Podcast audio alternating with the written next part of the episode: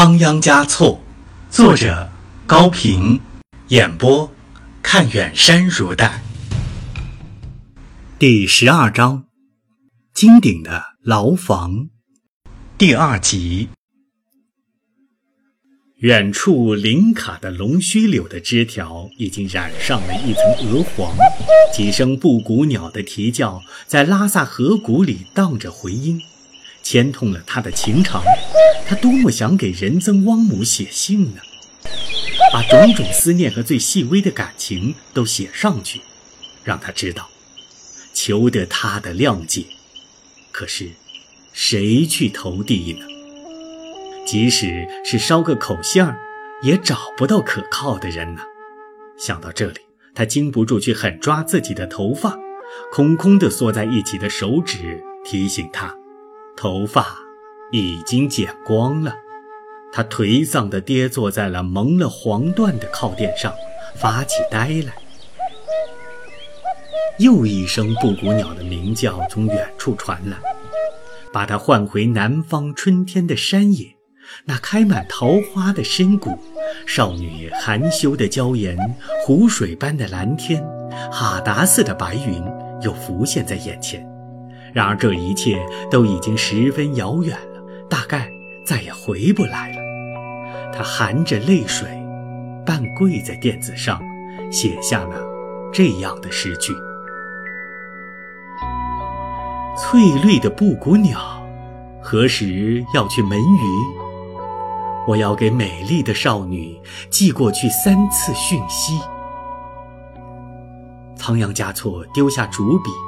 抬头见一个喇嘛在门外探头探脑地徘徊着，一副诚惶诚恐的可怜相。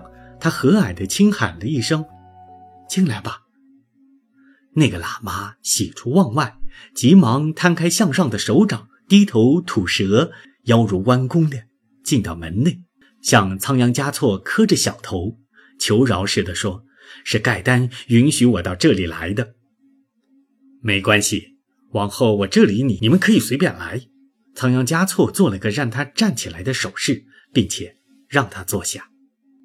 那喇嘛哪里敢坐，只是斗胆地偷去了仓央嘉措一眼，小心地问：“达赖佛，你还记得我吗？”说罢，试探地抬起了头。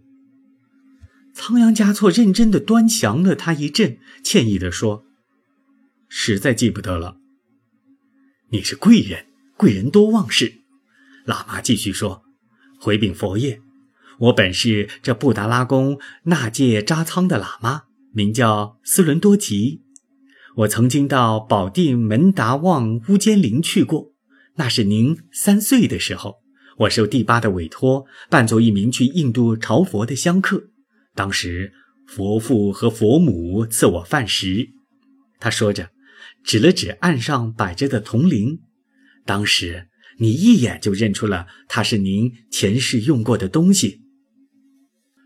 经他这么一说，仓央嘉措好像又明白了许多事情。他的父母都没有对他说起过这位香客的到来，他自己又毫无记忆可言，但他完全相信这个虔诚的喇嘛所说的话都是真实的。原来，在他三岁的时候。在他还不懂得什么是达赖喇嘛的时候，可畏的第八和这个可怜的喇嘛就已经决定了他今天要住进这座金顶的牢房。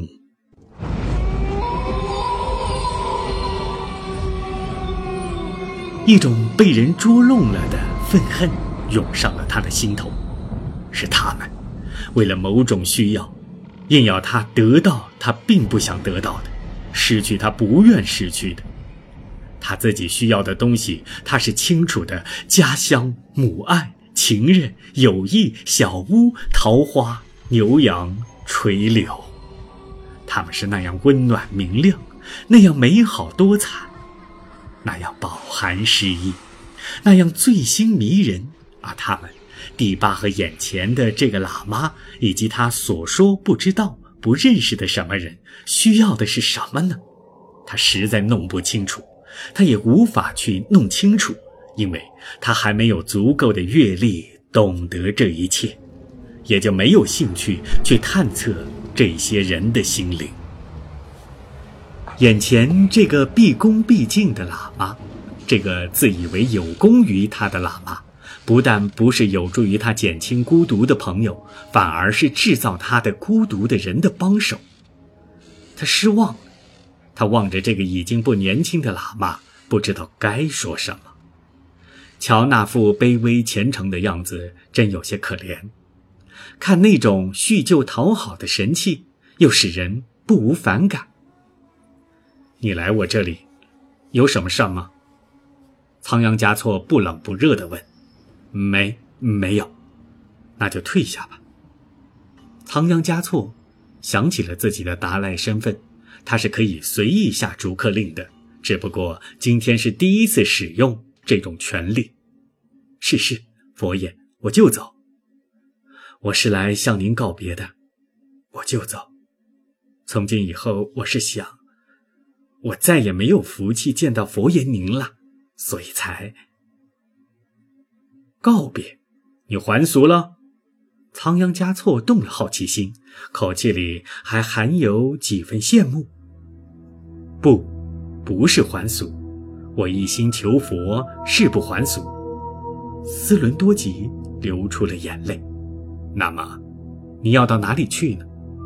我的任务已经完成了。第八叫我到深山密洞去修行，我早该走了。什么任务？你完成了什么任务？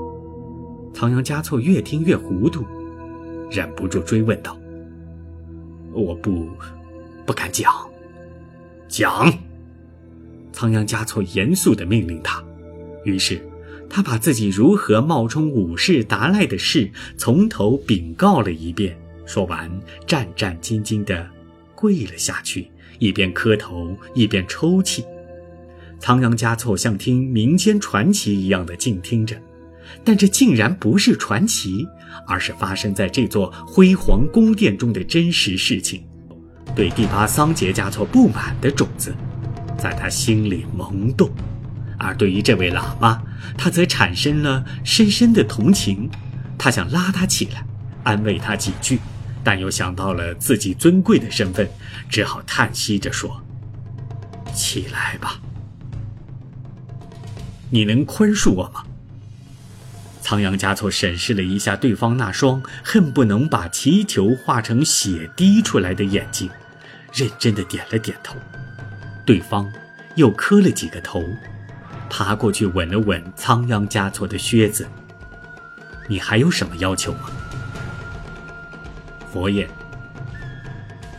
是我找到了您今世的圣体，为此，我的身与形应当画到壁画上；又是我冒充了您前世的圣体，为此，我的灵与肉应该万劫不复，两相折合。我若能认为既无功也无罪，就心满意足了。我再没有半点祈求，只求佛爷您摸顶，我就终生有福了。仓央嘉措毫不犹豫地伸出手来，着着实实地摸了他的头顶，像老年人对孩子一样，然后伤感地说：“去吧。”这个可怜的扮演别人的人，从此以后，才又得以扮演自己。盖丹进来禀报说，和硕特部的蒙古王子拉藏求见，问佛爷见不见他。仓央嘉措心想，他既然是蒙古王子，也是佛教的信奉者，自己又难得见到外面的来人，当然是要见的。不过应当注意，不要和他谈论应当归第八去管的事情。于是说了声“请”。盖丹刚要出去回话，仓央嘉措又叫住他，好奇地问：“刚才进来的那个喇嘛斯伦多吉假扮武士的事？”可是真的，是真的，我绝不敢欺瞒您。现在已经不是秘密了，详细的情形我都记在日记上了。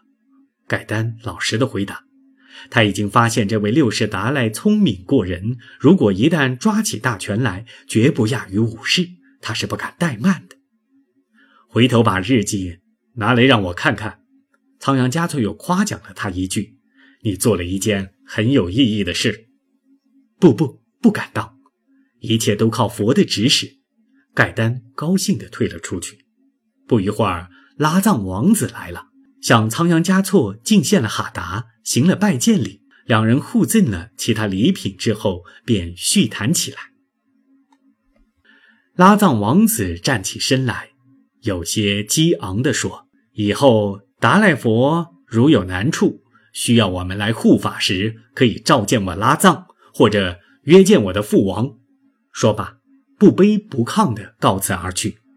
除了留在殿内的一股酒气儿，还在仓央嘉措的心上留下了一道。不祥的阴影。前面已经提到，自从元朝以来，从信仰上说，蒙古人把西藏看作佛教圣地，把西藏的宗教领袖奉为教主。但是在政治上，由于蒙古贵族当过元朝的皇帝，有明清两朝又被封王，而且握有不小的军事实力。在西藏少数上层人物的眼中，有时可供利用，有时又嫌其碍手碍脚。这种状况持续了几百年，酿成过不少悲剧。对于仓央嘉措来说，前些年的平民地位、民间文学的滋养、农村风情的熏陶、父母追求爱情自由的影响等等，固然使他不情愿接受皇教的严格戒律。更难忍受这种高高在上，然而又像是囚徒似的生活。但是，许多日子的经典学习、达赖喇嘛的尊贵、佛法僧的日夜包围等等，又使他受到相当程度的佛教教义的感染，甚至也有过一意修行的念头。用强制手段也会使人养成习惯，而习惯是类似信仰的。此刻，这座金顶的牢房正以若干吨金子的重量压下来，强制他成佛。他正处于极度的矛盾和痛苦之中，献身宗教和个性自由、政治权利和诗歌成就，都在引诱他、争夺他。他可以做出选择，却不能决定胜负。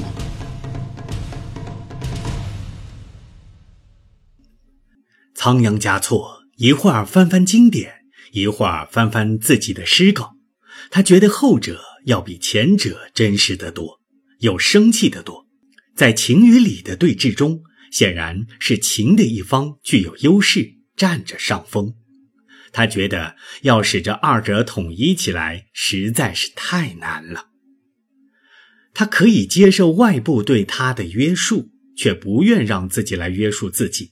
缺乏自我约束力不一定是个弱点，因为约束力既可以产生美德，也可以造就奴才。第八桑杰嘉措希望他在接受约束中学会自我约束，因此除了教他经典、考察他的学习、关心他的衣食住之外，从不同他谈论外界的事情。精明的第八深知如何对待这位年轻的达赖。有一天。仓央嘉措又受了好奇心的驱使，硬是要和第八谈一谈外面的事情。他问桑杰：“听说法会结束以后的两天里，西藏和蒙古的骑兵、步兵举行了比武，是吗？”“是的，从顾时罕那时候起，每年都这么做，热闹一下而已。”桑杰索然无味地回答说，但内心里担忧着仓央嘉措是在关心军政方面的态势。听说你也参加了，没有人能胜得过你的剑法。六世又问：“贵族们自小都爱玩这种游戏，我当然也不例外，熟能生巧罢了。”桑杰的语气表明他已经没有再谈这种事情的兴致了。射箭一定比抛乌朵好玩吧？六世在追问。也许吧，我没有放过羊，也没有抛过什么乌朵。桑杰直言不讳地说：“还是不要去想佛法以外的东西吧。”也许吧。不，佛也要游戏三昧的。我知道在布达拉宫的后面有个园林，还有池塘。我为什么不可以到那里去射箭呢？六世直截了当地提出了要求。桑杰嘉措一惊，不知道该怎样回答。他也暗自高兴，原来他是想去玩玩射箭呀。仓央嘉措含着怨愤说：“迪巴拉，我整年整月整日都坐在这里，是会生病的。”佛爷，请息怒，让我考虑考虑好吗？桑杰嘉措改变了态度。仓央嘉措的脸上露出了笑容。他毕竟是达赖喇嘛，谁敢肆无忌惮地把他当作囚犯来对待呢？这样吧，我可以换上俗装出去。仓央嘉措不愿叫第八为难。既然别的人可以装扮达赖，达赖也可以装扮成别的什么人吗？说者无心，听者有意。桑杰嘉措的眉头拧成了疙瘩，心想：这个六世呀，还不大好对付嘞。